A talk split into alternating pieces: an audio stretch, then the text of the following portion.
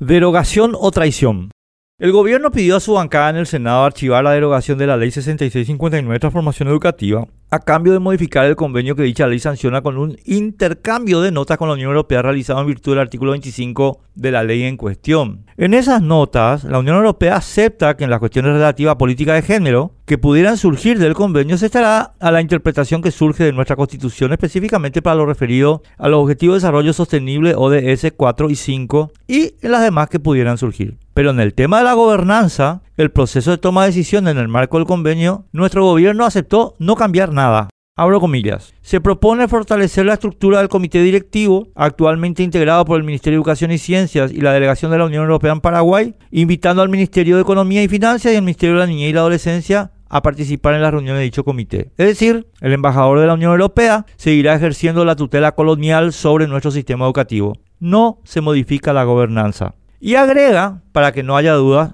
abro comillas, se propone que en caso de que el MEC considere necesaria la disposición de recursos asignados a la línea presupuestaria de contingencia para el financiamiento que posibilite el cumplimiento de sus actividades misionales, el mismo solicitará a la delegación de la Unión Europea en Paraguay mediante vía diplomática correspondiente. O sea, el gobierno paraguayo deberá pedir permiso a la Unión Europea cada vez que las necesidades de nuestro sistema educativo lo requieran. Esa traición al electorado que le votó esperanzado es la que el gobierno está imponiendo a su bancada en el Senado, pretendiendo además que esta consolidación de la tutela colonial europea es una gran victoria que justifica la no derogación de la ley 6659. Para mí es evidente que el gobierno enterró rápido la batalla contra el globalismo que le valió tantos votos y que cree que esta rendición no tendrá costo político porque los colorados votan obedientes y no deliberantes. Se equivoca el gobierno. Con esta traición se enajena la base de sustentación política que le han estado dando los sectores independientes y temprano o tarde el disgusto de esa base de sustentación política reducirá la fuerza del grupo Cartes en el Congreso hasta su verdadera dimensión minoritaria, porque ningún político tiene vocación suicida. Parece que los estrategas del gobierno piensan que el pueblo paraguayo es igual al voto duro de la Asociación Nacional Republicana